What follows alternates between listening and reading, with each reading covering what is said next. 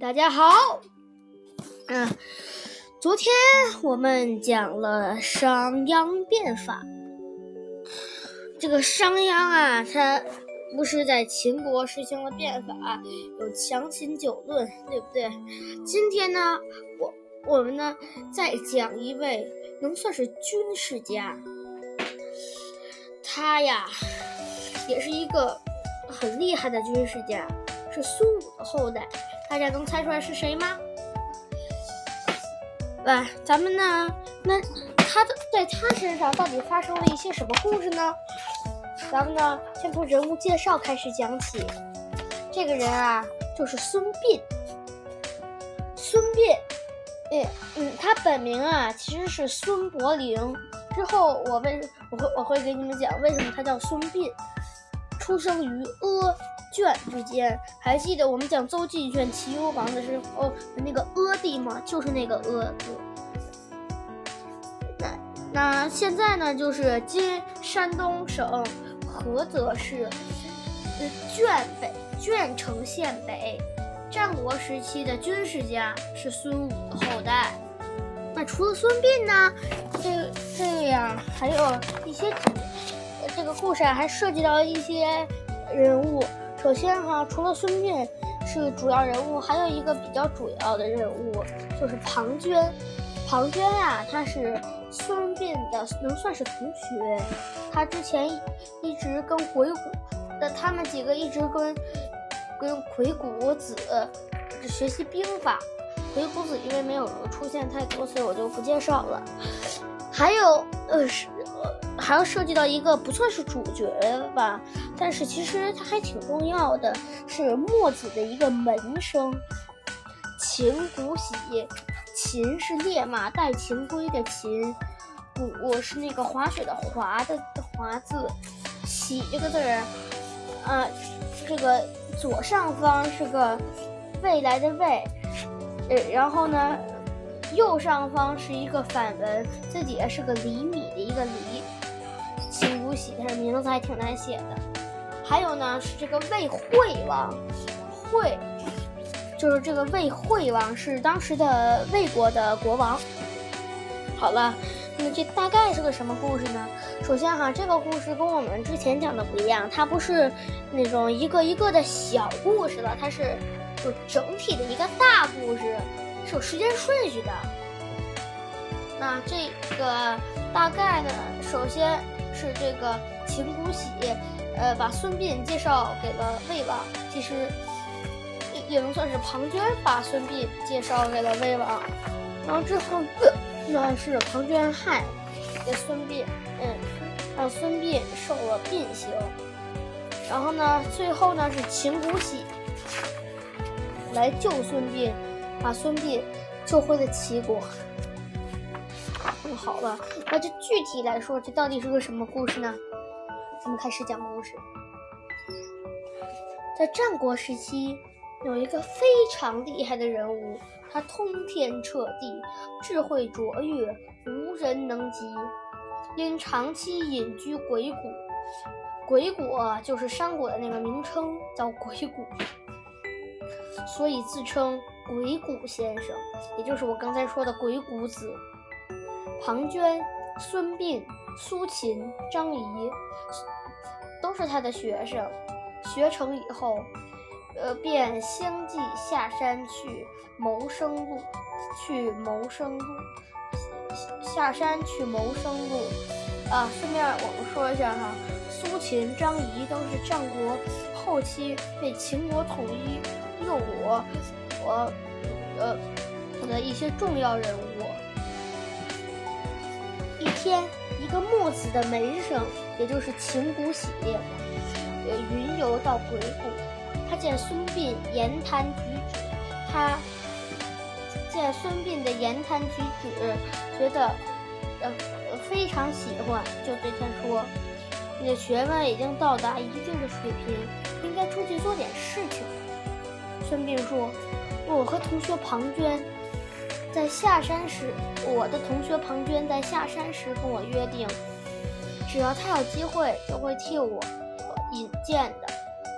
秦姑喜说：“魏庞涓已经在魏国做了将军，我我到那边去给你打探一下吧。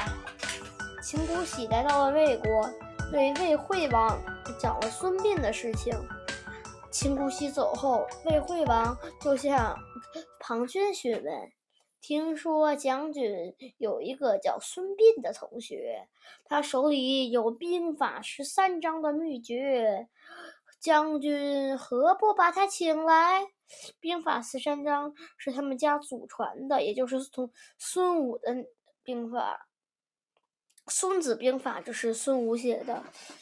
庞涓回答：“可孙膑是齐国人，万一他吃里扒外怎么办？”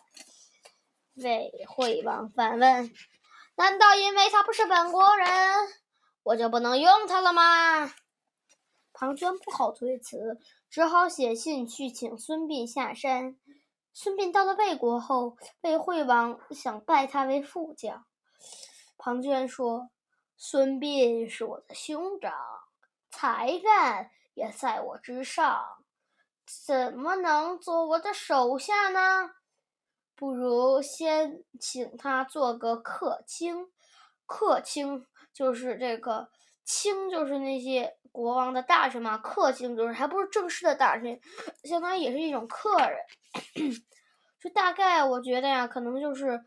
我们当时魏文侯求贤若渴里讲的端干木那种，为此孙膑非常感激庞涓。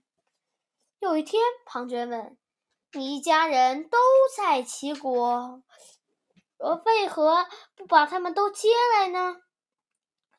孙膑听了，伤心地说：“唉，你我虽然同学，但有些事情你不知道呀。”我父母早亡，从小就住在叔叔家里。后来叔叔家遭到变故，叔叔带着我和哥哥孙平、孙卓逃到了洛阳。再后我们就，我再后来我们就走散了。现在我哪里还有什么家人呀？庞涓听了。也是不停的叹息。大概半年之后，孙膑收到了哥哥孙平和孙卓的来信，上面写着他们从洛阳到了宋国，叔叔早已去世，希望能够回，希望他能够回到齐国重，呃重重建家业。孙膑看到信后，伤心的哭了一场。然后又写了一封回信，谁知孙膑回信辗转到了魏惠王的手里。魏惠王说：“魏惠王问庞涓，孙膑想回齐国怎么办？”庞涓说：“孙膑要是回到齐国，做了齐国的将军，那就糟了。不如我劝劝他。”说大王要重用他，给他增加俸禄，让他留在这里。庞涓从魏惠王那里出来，立刻去见了孙膑，换了一套说辞：“你离开家乡好多年了，为什么不向大王请几天假，回去上坟再回来呢？回去上坟之后再马上回来呢？”孙膑说。我也这么想啊，可怕，可就怕大王起疑心。庞涓说：“有我在呢，怕什么？你看哈，其实现在庞涓他是不想让孙膑回齐国，可是反而他劝孙膑回齐国，其实不就是让要让魏惠王起疑心吗？”孙膑听了庞涓的话。就跟魏惠王请假，说他要回齐国上坟。魏惠王果然听了起疑心，当场就骂他私通齐国，要拿他问罪。过了一会儿，庞涓慌慌张张地跑了过来，说：“大王十分恼怒，非要把你定为死罪。我再三请求，总算保住了你的性命，但必须脸上刺字。”削去膝盖，削去膝盖骨才可以。这个脸上刺字，削去膝盖骨，其实脸上刺字是情形，就是脸上刺一个囚字。所以就算你越狱了，你跑到哪，人家都知道你你原来是囚犯。然后这个跟这个膝盖骨，也就是病性，这情情形和病性都是比较哦两个著名的姓。孙膑哭着说：“你这么出力帮我，我绝不会帮你忘记你的大恩。”孙膑受了刑后，只能趴着走路，每天都依靠庞涓过日子，心里总觉得对不起他。有一天，庞涓对他说：“你那祖传的兵法十三篇，能不能凭着记忆写出来？不但能让我拜读一番。”还能流传后世呢。这兵法十三篇呀，就是孙武《孙子兵法》里的，应该是。呃，孙膑恨不得呃能为庞涓做点事情，那兵法十三篇早已烂熟于心，嗯，就答应了下来。可他现在写字没以前那么方便，再加上每天唉声叹气，一天写不到几个字。庞涓非常着急，天天让伺候他的老头催他快写。有一天，老头忍不住对他说：“将军就是为了得到兵书，才留了你的性命。如果兵书写完了，你的命也就完了。”孙膑这才如梦初醒，他想。我真是眼瞎了，竟然交了这么个人人面兽心的东西。我若不写，他一定不会留我性命。怎么办呢？突然，他把写好的兵书全部扔进火里，然后大喊大叫的砸屋里的东西，吓得老头赶紧去禀报庞涓：“不好了，孙先生疯了！”庞涓赶紧跑来。他看见孙膑趴在地上，哈哈倒大笑，笑完之后又嚎啕大哭，就这么叫了他，他就叫了他一声。孙膑拉着庞涓的衣裳，呃，揪揪着不撒手，嘴里胡里乱窜，嘴里呃胡乱的说了，说着什么。庞涓怕他是在装疯，叫人把他扔进猪圈里。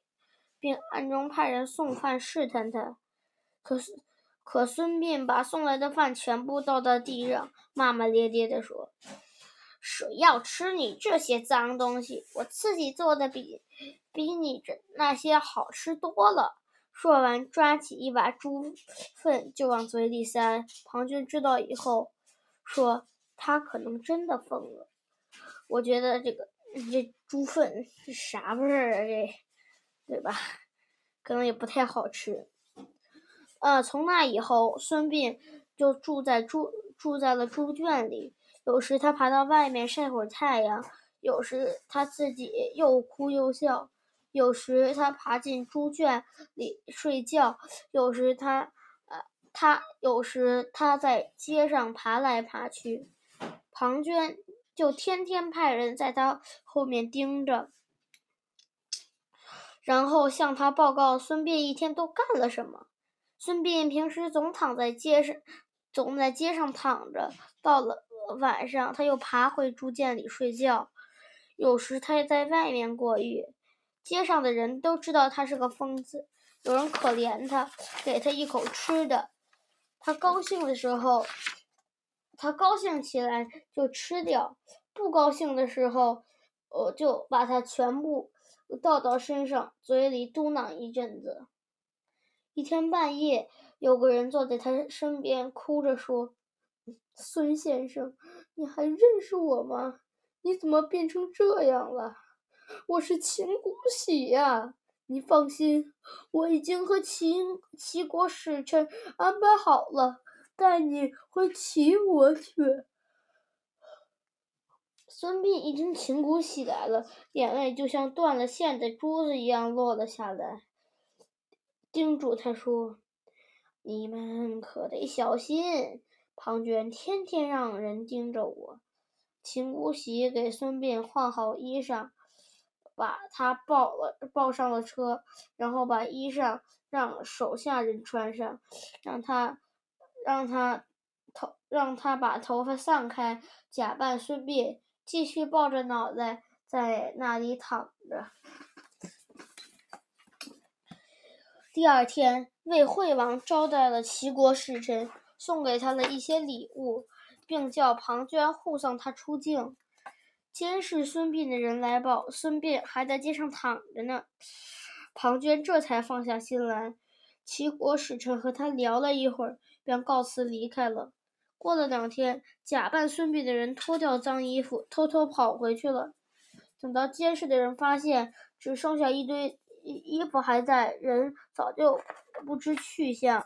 庞涓怕被惠王，怕魏惠王追查，就撒谎说孙膑淹死了。后来孙膑打发人去打听，孙膑打发人去打听哥哥孙平和孙卓的消息，可哪里打听得到啊？